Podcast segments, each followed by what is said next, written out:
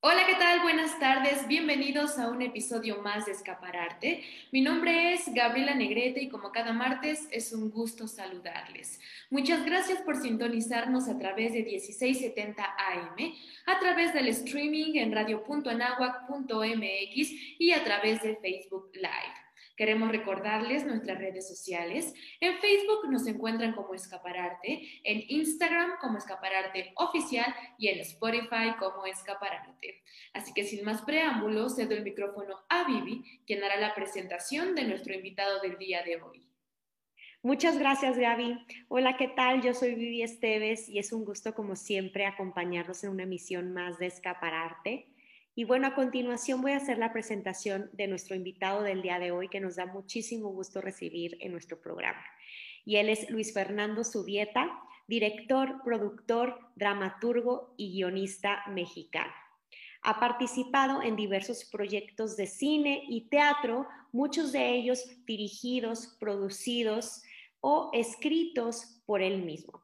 Entre los que destacan María, un cortometraje del 2019, selección oficial en el Festival Miradas Locales 2020, la obra de teatro La Última y se acaba del 2017, presentada en el Foro Lucerna, y el documental Por supuesto que tenemos papeles, pero no el que necesitamos, en Bélgica, por el cual ha recibido selección en varios festivales cinematográficos. Nominado a Mejor Guión del 48 Hour Film Project México por el cortometraje Un Falo a la vez, dirigido por Alejandro Páramo. Y también Luis es redactor y locutor para el canal de YouTube de película by Screen Rant y locutor para las cápsulas de Aprende Rápido de la SEP. Es conferencista TEDx con la charla El cáncer como mi aliado y ha escrito diversos guiones y libretos en español, francés e inglés. Luis, bienvenido, qué gusto tenerte con nosotros, sobre todo recibir a un egresado de la primer generación de la licenciatura de Teatro y Actuación de la NAWAC. Bienvenido. Muchas gracias, Vivi, por la invitación. Hola, Gaby, es un honor estar aquí en Escapararte. Bienvenido, Luis Fernando. Gracias, gracias. Luis, pues si quieres, eh, iniciamos platicándonos un poquito acerca de cómo es que decides dedicarte al teatro o al arte en general, porque también al rato nos contarás que estás haciendo algo de cine, pero creo que tu primer pinino, por así decirlo, fue en las artes escénicas. Entonces, platícanos un poquito cómo es que inicias esta carrera. Pues les voy a contar la historia y no prometo que no tiene sus partes oscuras, pero vamos, voy a tratar de ser lo, más honesto posible. Em, la verdad es que yo desde muy pequeño tenía una inquietud por estar arriba de un escenario. Recuerdo que cuando tenía cinco años, yo crecí en Mérida, viví muchos años en Mérida, mi niñez, mi primera niñez la, la viví en Mérida, Yucatán, y en la televisión apareció un anuncio de un concurso de canto mis papás pues nunca habían sabido que yo tenía estas inquietudes, pero yo creo que yo siempre lo supe, incluso antes de ese momento. Entonces, cuando salió ese anuncio, yo les pedí a ellos que me llevaran a hacer esa audición y quedé y fui avanzando diferentes etapas en el proceso. Era de hecho en Televisa Mérida, ¿no? CIPSE. Y fueron pasando las rondas, fueron pasando las rondas y yo cantaba además My Heart Will Go On de Celine Dion. Órale, nada fácil, ¿eh? Nada fácil, pero además yo les pedí a mis papás que yo no iba a cantar si no tenía un frac igual al de Jack en la película. Entonces, pues bueno, que seguía avanzando, era yo esta especie de ternurita, atracción del programa, ¿no? Porque es el niño de cinco años que, quiere cantar. Eh, Queremos fotos, Luis. Queremos fotos de ese momento para transmitirlas. Y sí, tengo esas fotos, se las voy a mandar.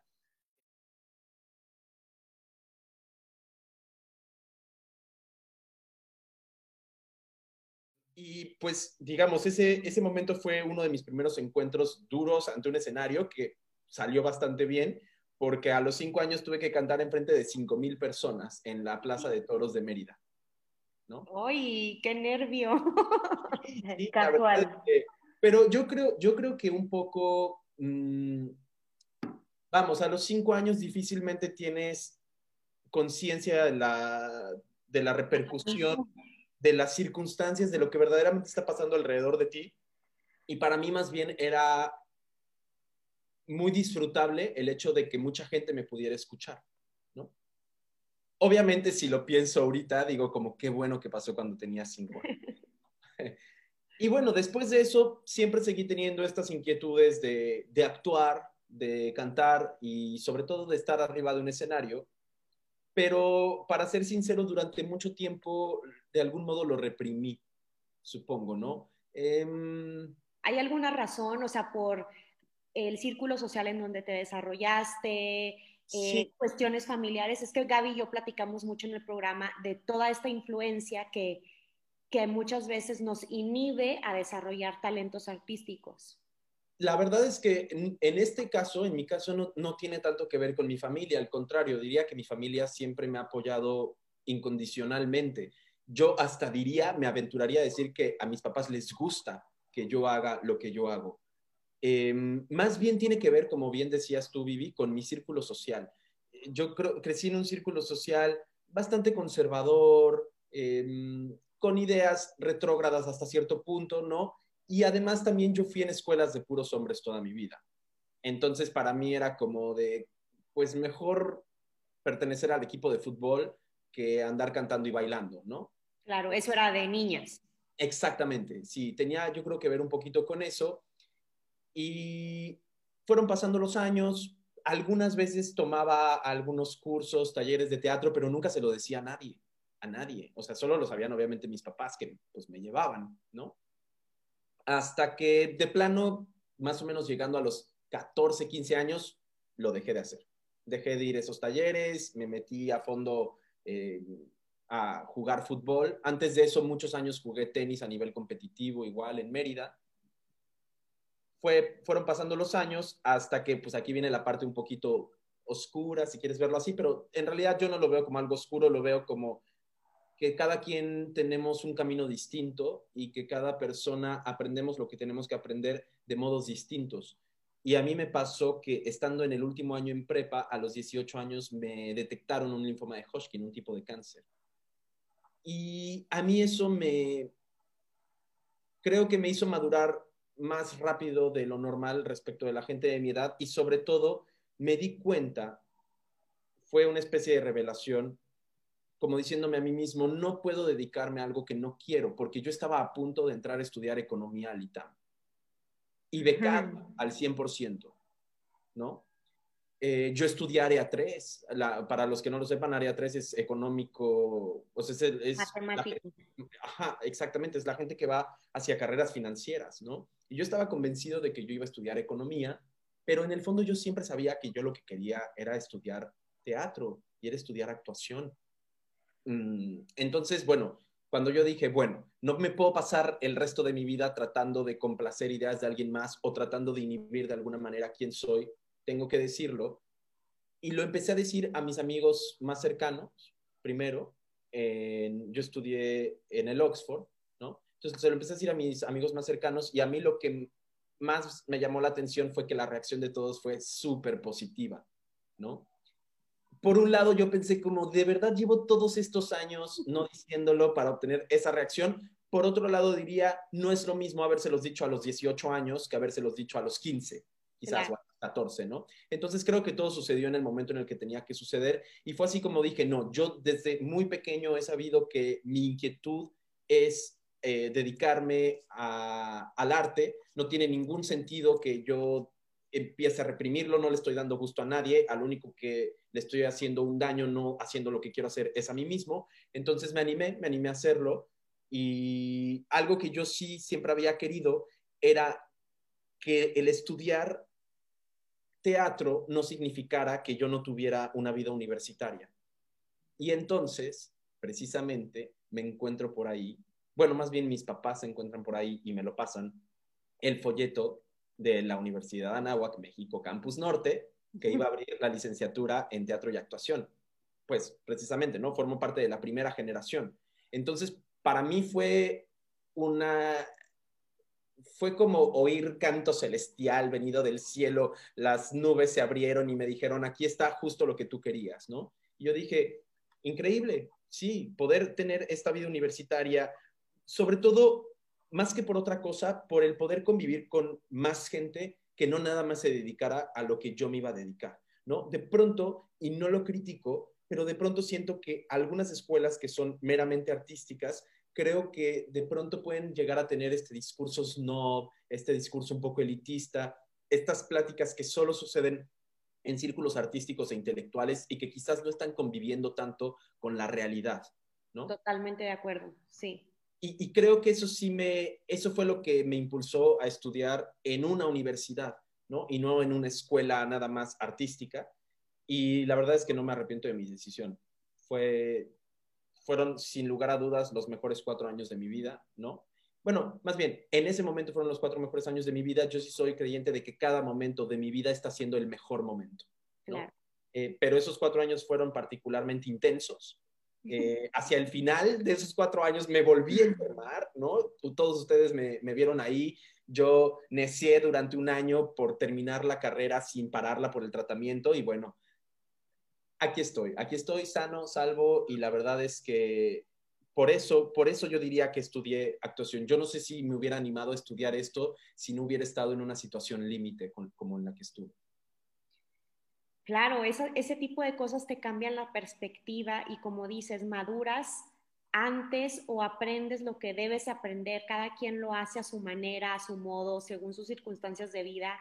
Pero sí, de pronto este tipo de experiencias se vuelven parteaguas para vivir la vida más intensamente y más inteligentemente, porque qué mejor que elegir una pasión como una forma de vida, ¿no?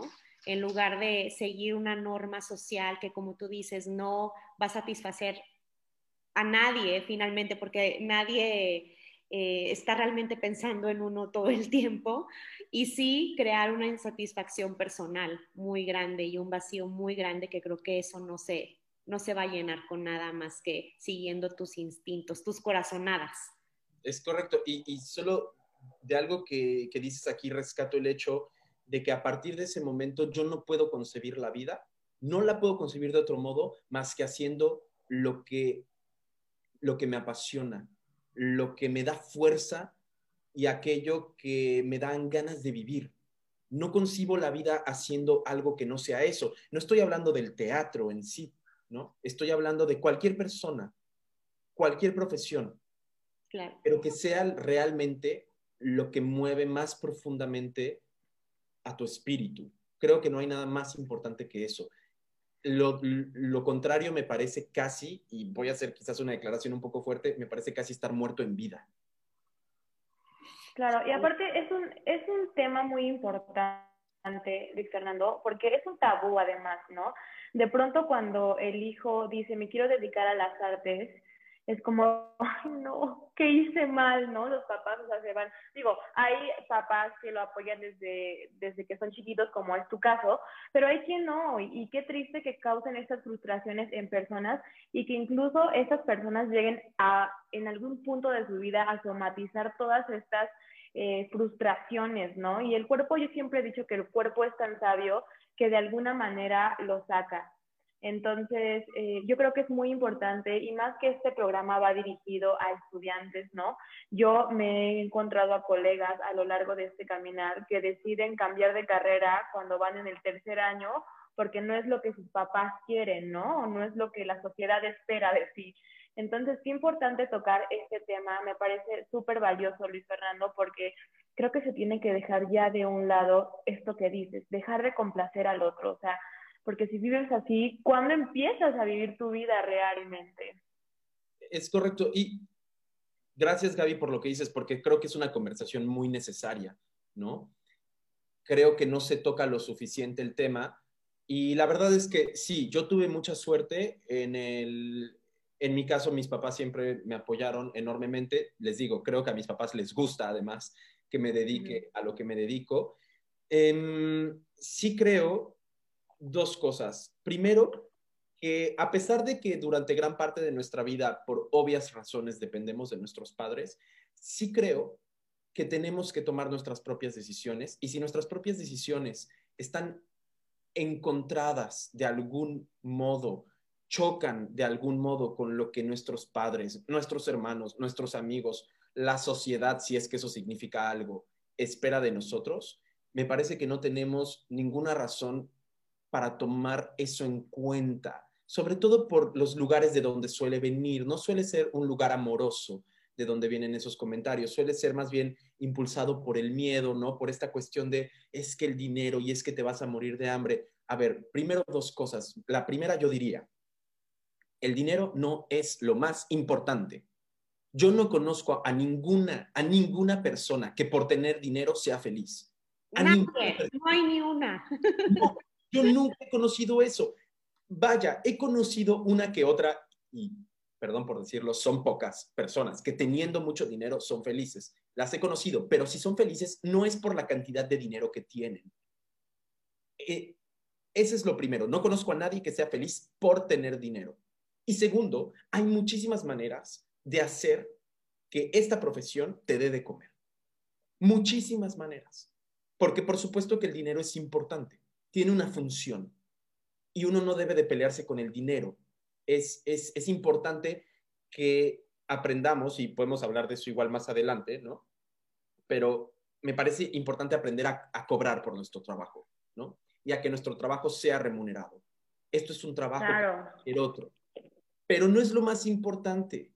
Lo más importante es que cada día que te despiertes ames lo que estás haciendo. Que, te sientas feliz de pararte cada día y de decir, no podría estar haciendo nada más que esto, ¿no? Y además, insisto, el hecho de decir que sí se puede, y va otra vez, sí se puede vivir del arte. En México y en donde sea. Claro, claro. Más cuando algo te apasiona, es la mejor receta del éxito.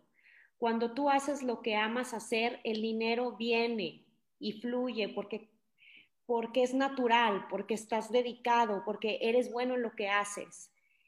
Finalmente podrías haber elegido ser economista o ser abogado, y lo digo también por mí, por Gaby, hablamos por todos los que nos dedicamos a, o los que eh, trabajamos en este medio artístico-cultural, pero hubiéramos sido, quizá tampoco hubiéramos tenido dinero siendo abogados o economistas, porque no, y además no haces lo que te apasiona, tampoco llega dinero, aunque seas economista, no financiero, no llega porque no te apasiona y no vas a, a luchar por eso que desees. Porque hay algo que está fuera de orden cuando, cuando uno no está haciendo lo que uno quiere hacer.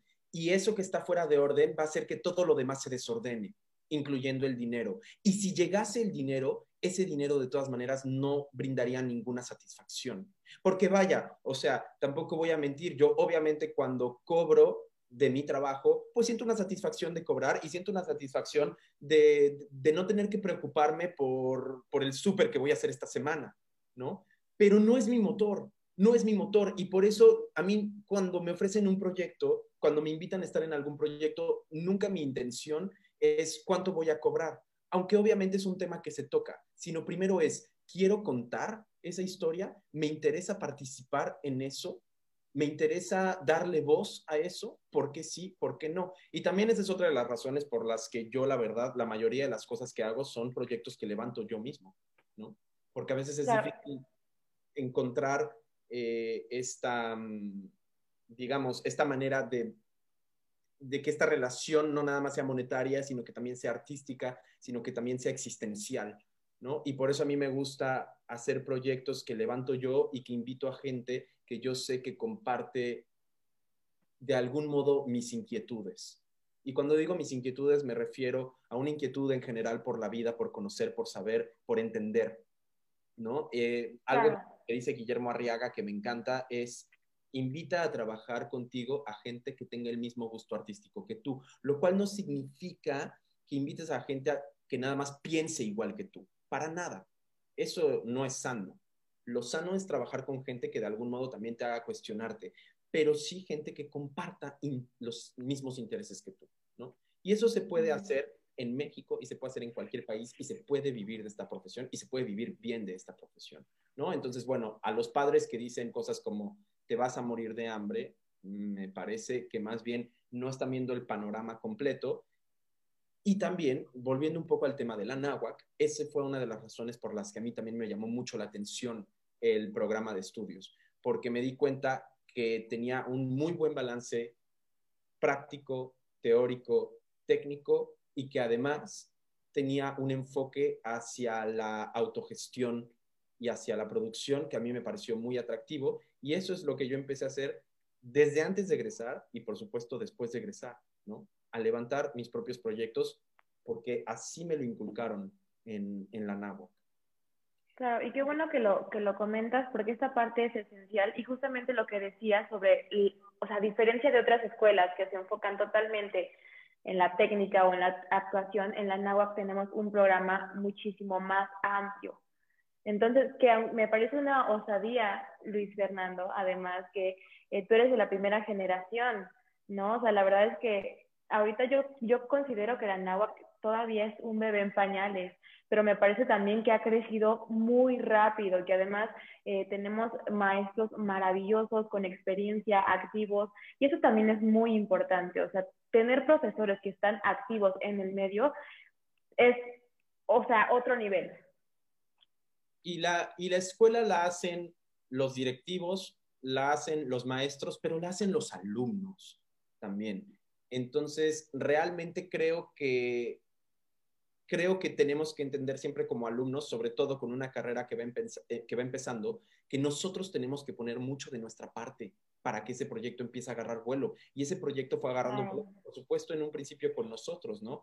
Que fuimos la primera generación, pero que yo me atrevería a decir que verdaderamente al ser la primera generación recibimos todo el apoyo y muchísimas facilidades de parte de la escuela.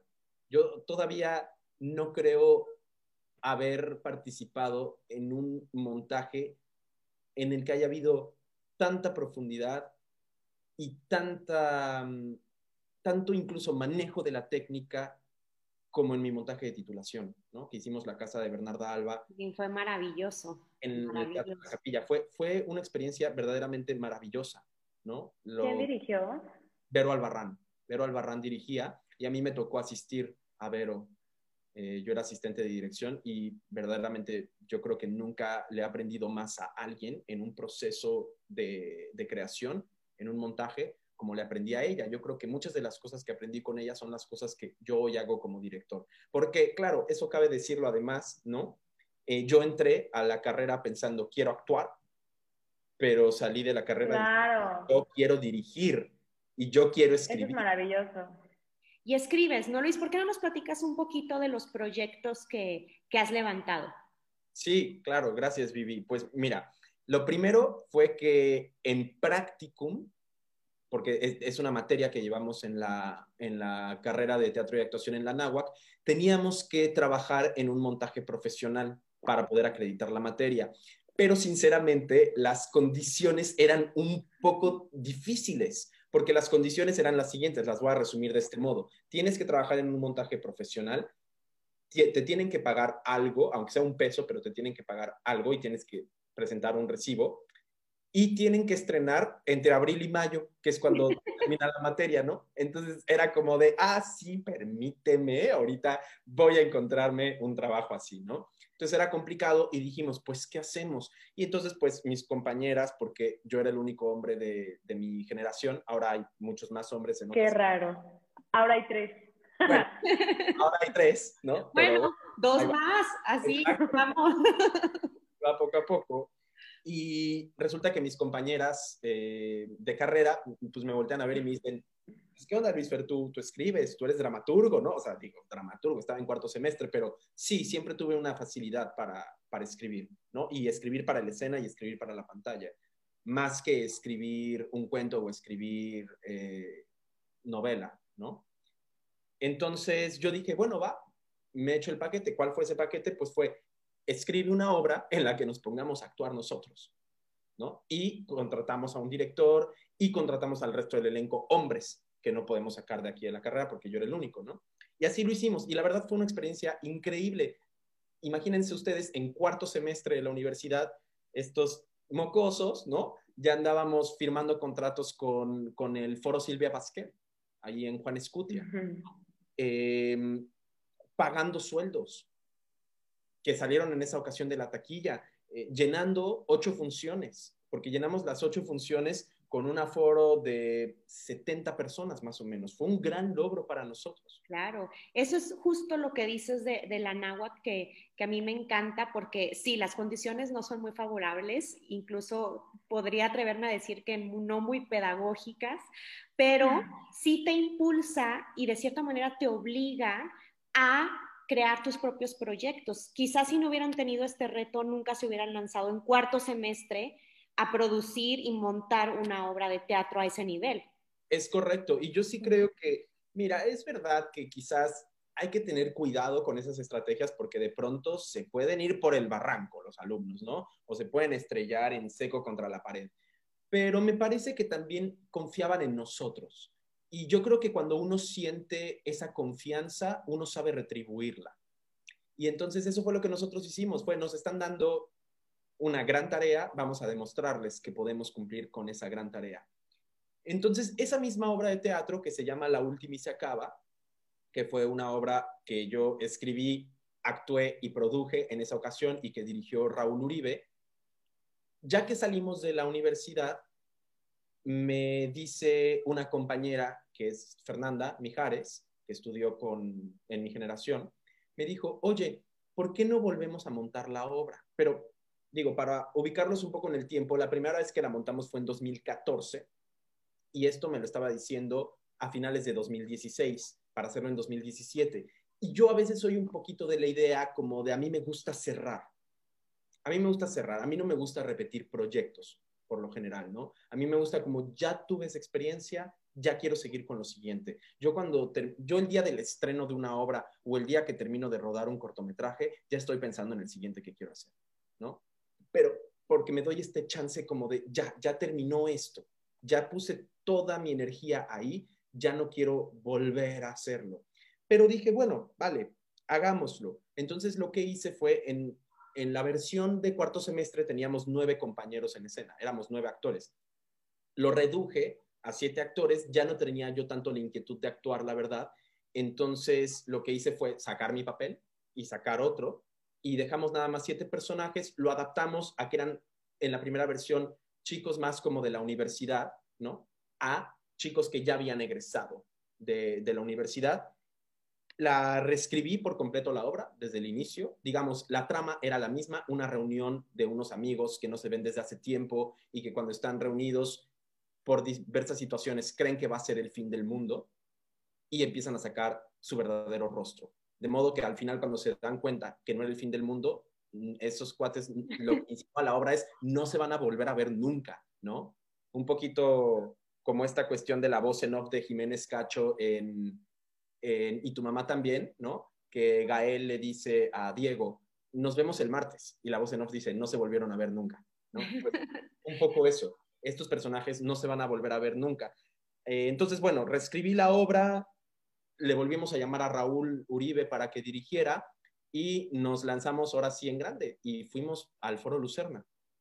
Entonces presentamos, yo tenía 24 años, eh, tenía 24 años recién cumplidos, Cuando ya estaba produciendo una obra en el Lucerna y yo así, ¿de qué está pasando? Y luego les doy el spoiler porque pues se los puedo dar. La obra, la razón por la que ellos creían que era el fin del mundo era por unos temblores temblaba tres veces en la obra. Y esos temblores, digamos, al principio unos querían salir a checar porque uno de los compañeros había salido por unos refrescos y regresaba diciendo que había monstruos afuera. Que en realidad es más una metáfora. Y al principio dicen, ¿cómo va a haber monstruos? va, sal a checar. Y cuando van a salir, tiembla por segunda vez y se lo empiezan a creer, ¿no? Y se lo empiezan a creer cada vez más y están ahí encerrados. Entonces, nosotros íbamos a estrenar el 28 de septiembre de 2017. Nada más y nada menos que nueve días después de que tembló. El 19 de septiembre de 2017, ¿no? Y ya estábamos en ensayos técnicos en el Foro Lucerna, ya estaba todo listo, ya estaba todo preparado. Y los actores vienen y me dicen, tienes que cambiar el texto. Y yo así. Y, y lo entendí, ¿sabes? Porque en el fondo yo diría, no, porque hay que cambiar un texto, hay que defender una postura, pero sinceramente el momento no daba para eso. No, pues estaba la ciudad destruida, era un tema muy sensible, ¿no? Era un tema muy sensible y estaba tocado en farsa. el, género era farsa, entonces no daba para eso. Y uno de los personajes gritaba, está temblando. Hubiera salido la gente corriendo del teatro. Sí. Entonces yo, no había forma. yo tuve cinco días para cambiar el texto, para hacer que todo lo que era el detonante se modificara vamos, no era la parte central de la obra. La parte central era que ellos creyeran que era el fin del mundo y que mostraran su verdadero rostro. Para eso se podían hacer de diversas maneras. No necesitábamos a los temblores. Claro, eran un muy buen detonante y algo que es muy lógico en la realidad de la CDMX. Y este texto lo escribí en 2014 y lo reescribí en 2016. Yo no sabía, pero, o sea, de ninguna manera que eso iba a suceder pero la gente yendo y sobre todo que teníamos la función a prensa, la gente lo iba a leer como que estábamos siendo oportunistas y que nos estábamos burlando incluso, ¿no? Entonces lo modificamos y pues ese fue un reto enorme, enorme para mí como dramaturgo y como productor, ¿no? De decir, tengo que modificar esto y yo les dije, vale, lo modifico, pero ustedes me tienen que prometer, actores, que van a aprenderse su texto perfectamente, porque esto que vamos a cambiar va a afectar muchos momentitos de la obra y va a afectar muchos textos y muchos pies que se tienen que dar, ¿no? Muchas réplicas que se tienen que dar entre ustedes. Ellos se comprometieron al 100, ¿no? La verdad es que tuvimos un elenco maravilloso, liderado por María Filippini, que es una, es una actriz con muchísimos recursos eh, escénicos. Estuvo Alex Brizuela, Alberto Collado, Elina Sau, y, por supuesto, estuvieron, porque a mí siempre me gusta en mis proyectos incluir a gente de la NAWAC y lo sigo haciendo. Hoy en día sigo trabajando con gente de diversas generaciones de la carrera de teatro y actuación de la NAWAC.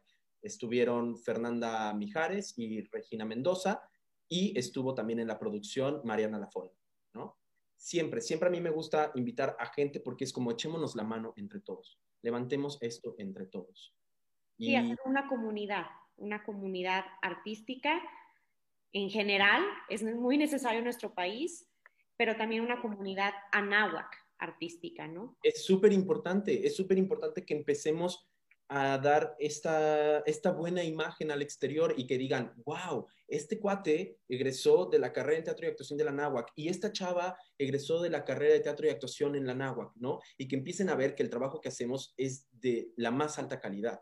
Digo, por ejemplo, a, a mí lo que me pasó en ese momento, yo obviamente te hablo de este montaje porque pues fue en ese momento el más importante, ¿no? El más grande, el más ambicioso, digamos, el de mayor presupuesto, pero al, mismo tiempo casi que eso, o poquito antes, estaba haciendo otras dos obras de teatro que también había escrito, que una de ellas estaba dirigiendo y actuando, otra solo estaba actuando y estaba dirigiendo Ana Fer Freeman, que también es una compañera nuestra de, de carrera, ¿no? Entonces, de pronto, a los 23 años, en febrero, marzo, yo estaba en un trasplante de médula recluido en un hospital durante un mes completamente aislado y a los tres meses ya estaba produciendo tres obras de teatro. O sea, creo que ni siquiera me dio tiempo realmente como de lamentarme de nada, ¿no? Ya luego tuve que hacer un proceso después de que terminó toda esta vorágine, ¿no? De, tanta actividad.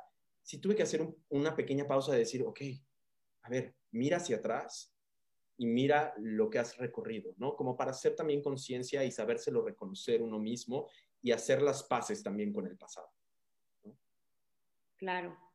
¿Y qué más siguió después de ahí, Luis? ¿Cómo pues funcionas en el cine? Pues al mismo tiempo, de hecho, que estaba en el Foro Lucerna produciendo La se acaba, entré a estudiar la maestría en cine en la Ibero y como me gusta ser primera generación de todo, bueno, pues también fui primera generación de la maestría en cine de la Ibero, ¿no? Porque es verdad que la Ibero tiene una tradición cinematográfica, pero que le viene del subsistema de cine de la licenciatura eh, en comunicación. Sí. ¿no? Entonces, bueno, se aventaron a hacer la maestría en cine. Yo dije, buenísimo, yo siempre tuve ganas además de, de continuar estudiando, ¿no? Entonces entré a la maestría en cine en la Ibero y sucedieron dos cosas ahí. Primero que teníamos que tener un proyecto de titulación, ¿no? Entonces ese proyecto de titulación iba avanzando a lo largo de los dos años que dura la maestría. Yo tenía esta inquietud de hablar de la migración, ¿Por qué? No, no tan arbitrariamente, sino por el hecho de que cuando, igual cuando estaba, al mismo tiempo que estaba produciendo estas tres obras, eh, iba a un taller de dramaturgia con el maestro Fernando Martínez Monroy, que también es docente ahí en la Náhuac. Y alguien escuchó una obra mía que yo leí, porque la dinámica era ir, leer la obra y que te dieran comentarios. Alguien escuchó y le gustó mucho esa obra y sin decirme absolutamente nada a mí, me recomendó con una persona que estaba buscando un guionista. Entonces, ese guion era una ficción que sucedía en Ciudad Juárez y que tenía que ver con un cruce de frontera. Yo dije, pues la verdad, o sea, a mí me dicen, escribe un guion. Claro que sí. ¿Cuándo? ¿No? Pero por el otro lado yo dije, tampoco quiero ser irresponsable. Yo no conozco Juárez y yo no conozco la realidad de Juárez. Pues entonces me mandaron dos veces a Ciudad Juárez durante varios días a investigar, ¿no? Fue muy padre porque pues tenía una co-guionista, eh, Cassandra Gali, y fue muy interesante porque allá nos recibió un local, un local que, que se la sabía de todas, todas. Nos llevó a los lugares más recónditos de Juárez. Bueno, con decirles que me hice pasar por alguien que se quería cruzar, para investigar por dónde cruzaban. Porque la historia iba de alguien que se perdía dos días cruzando de Juárez. Pero yo decía, eso no tiene sentido, porque si uno conoce Juárez, Juárez y El Paso son la misma ciudad, dividida por una frontera. Es dónde te vas a perder si la ciudad está ahí luego, luego. Ah, bueno, pero es que no te cruzan por ahí. Te cruzan por un lugar que se llama El Valle o te cruzan por un lugar que se llama El Rancho. Y entonces esas cosas ya las empiezas a entender y ya empiezas a entender cómo alguien se puede desorientar de tal manera que de verdad se llega a perder dos días sin saber en dónde está, ¿no? Entonces, digamos, yo traía la inquietud de hablar de, eso y había estado muy clavado en la licenciatura con Augusto Boal, que era un, director de teatro y pedagogo brasileño, que creó esta técnica llamada el teatro del oprimido, que lo que él decía era, nos han dividido en espectadores y en actores y, nos, y les han impedido a los espectadores participar de la fiesta que es el teatro. Entonces él crea el concepto de espectactores que pueden intervenir en la, en la ficción para cambiarla, para modificarla. Y yo traía esa inquietud en ese momento, no necesariamente ya ahorita, pero la tenía muy viva en ese momento, y quería hacer un taller de esta naturaleza con un grupo de migrantes pero me di cuenta que en México no me iba a funcionar tanto porque la naturaleza del migrante en México es estar en constante movimiento. El migrante en México por lo general no se queda aquí, cruza el territorio nacional. Si yo los detengo para hacer un taller de teatro con ellos, les estoy robando su esencia misma de movimiento.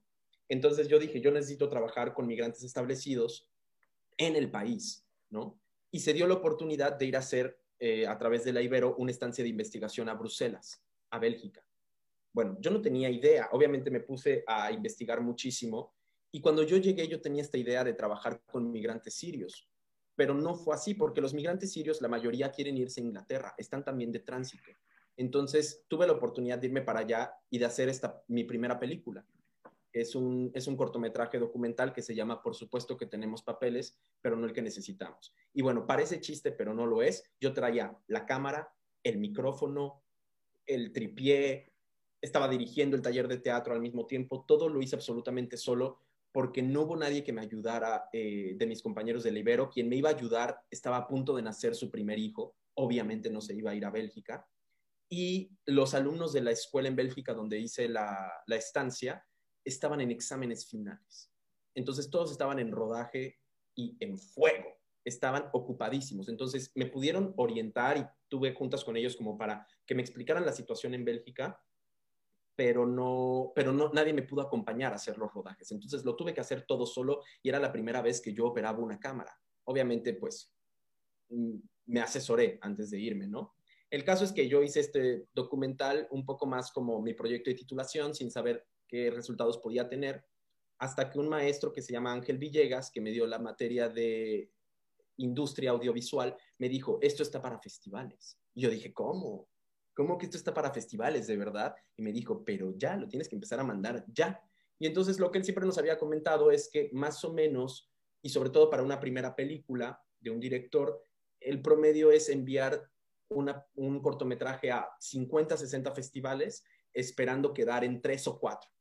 Bueno, pues al día de hoy, por supuesto que tenemos papeles, pero no el que necesitamos, ha recibido ocho selecciones en festivales en México, en Colombia, en Portugal, en Suiza y en Reino Unido, ¿no? Entonces, para mí fue completamente inesperado, pero me hizo creer también en mí y en mi capacidad de contar historias a través de la cámara.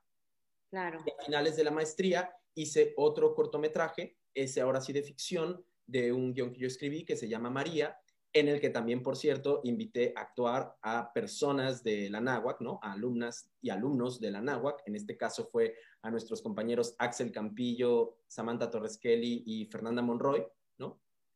Y fue, fue una experiencia maravillosa, fue completamente diferente a rodar, a rodar documental. Aquí sí tenía pues más como todos los juguetes, ¿no? La cámara que quería, todos los fierros que quería. Eh, nos los prestó la escuela, entonces no tuvimos esa, esa dificultad. Y fuimos un equipo de 20 personas que rodamos en cuatro días un cortometraje.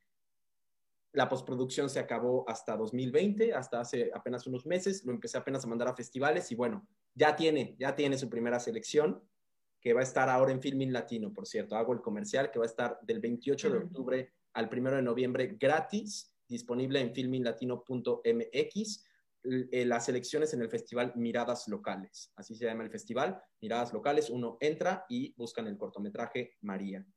Em, que bueno, lo único que hay que hacer para entrar a Filmin Latino, como en cualquiera de estas plataformas, es registrarse, pero registrarse no cuesta nada. Lo pueden hacer a través de su cuenta de Facebook, de su correo, de su teléfono incluso, ¿no? Entonces, pues así, así fue como transité al cine, pero si, si se dan cuenta, en realidad, este primer corto que hice documental, pues es una mezcla de teatro y de cine, porque de lo que se trata es de un grupo de inmigrantes de diferentes países de África, indocumentados, que están exigiendo sus derechos. Es una comunidad que se llama eh, La Voz de los Indocumentados, La Voix de Sans-Papier, y resulta que son 100 que viven en edificios abandonados de los, que, de los cuales constantemente los están corriendo. Y entonces tienen que buscarse otro y otro y otro y les vulneran sus derechos de unas maneras terribles, rompen la ley porque, por ejemplo, la ley en Bélgica marca que les tienen que dar seguridad médica, aunque no tengan papeles. Y les ponen todos los impedimentos para no hacerlo. En fin, son personas que han sufrido mucho, pero me parece que lo interesante del documental es que no busco hacerlos ver como, ay, pobrecitas estas víctimas, sino más bien ellos son personas con su propio poder, con su propia fuerza, y yo lo único que hice fue registrar eso y que ellos hablaran a través de ese micrófono y de esa cámara, ¿no? Y creo que, creo que fue un, bonito trabajo y terminamos presentando la obra ante público, ¿no? en, los, en la que los espectadores pudieron intervenir en dos situaciones que elegimos. Una era, yo les dije, a ver, escojamos situaciones que ustedes han vivido, en las que pasaron sus derechos no fueron respetados y que ustedes quisieran cambiar.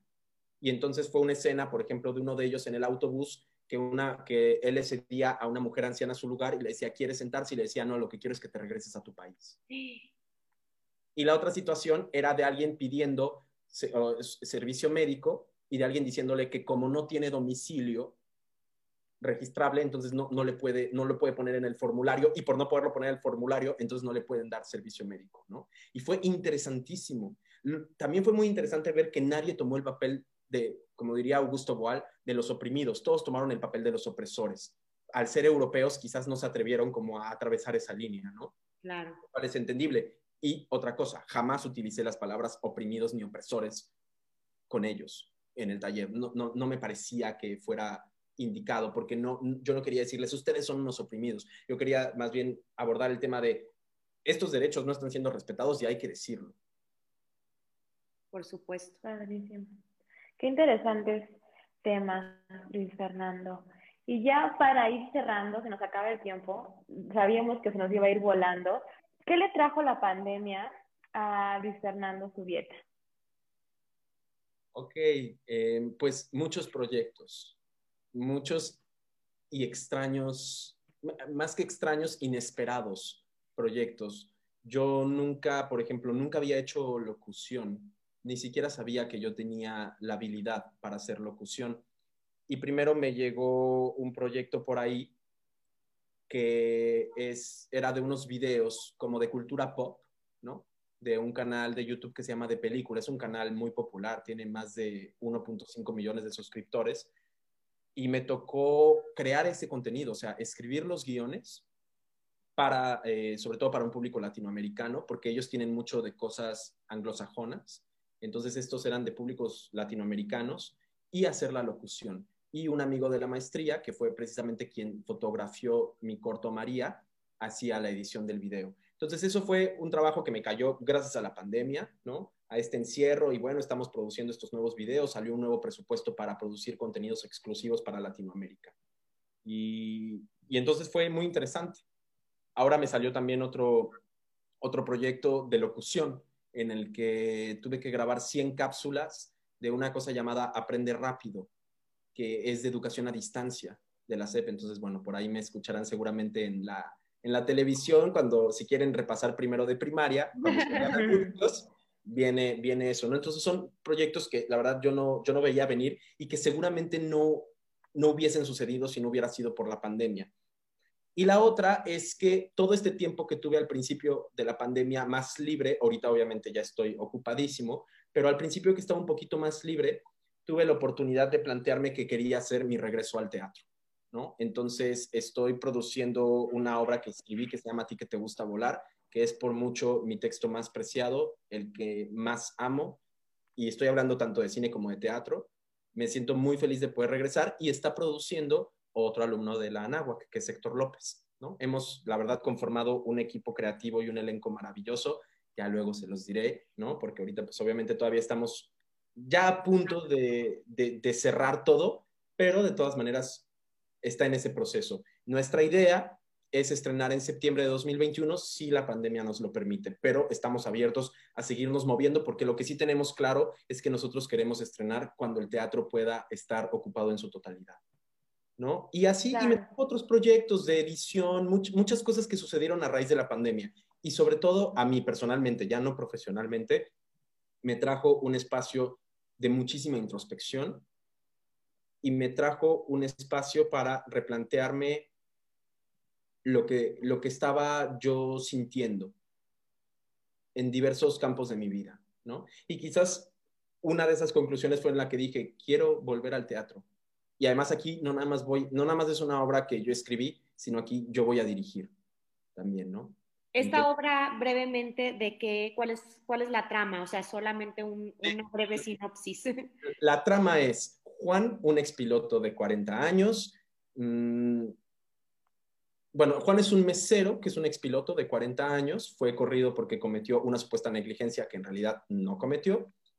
Su hijo está muy enfermo de cáncer y está prácticamente desahuciado y un día se encuentra a hombre y mujer, así son estos personajes, hombre y mujer, que le ofrecen la misión de ir a un extraño planeta donde encontrará la cura para todo tipo de cáncer, ¿no?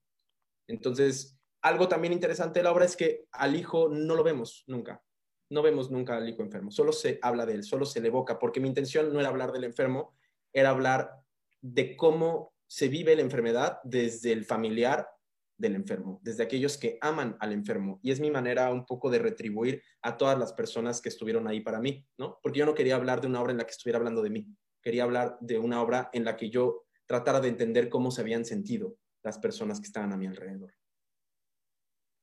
Wow, padrísimo. Oye, aprovechando, Luis Fernando, eh, regálanos tus redes sociales para que los radioescuchas eh, vayan a seguirte y a estar atentos de estos proyectos que se vienen para el próximo año. claro que sí, muchísimas gracias Gaby. Pues mis redes son en Twitter, arroba Luisfer Subieta, Luisfer como Luis Fernando y Subieta es con Z y B de bueno y T de tiburón, Subieta. Parece fácil, pero hay que deletrearlo muchas veces. Y eh, el Instagram es Luisfer Subieta. Buenísimo. Perfecto, Luis. Oye, pues de verdad te agradecemos muchísimo, me encantó escucharte, te deseamos todo el éxito del mundo. Has hecho cosas increíbles, muy valiosas y estoy segura que te quedan muchas más por hacer.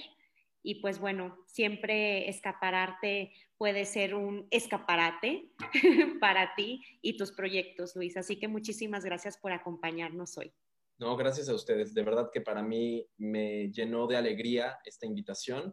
Me encanta platicar de los proyectos, compartir, eh, verlas a ustedes. La verdad es que es una, es una invitación increíble. Así que muchas gracias por, por haberme tenido aquí hoy. en Escapararte.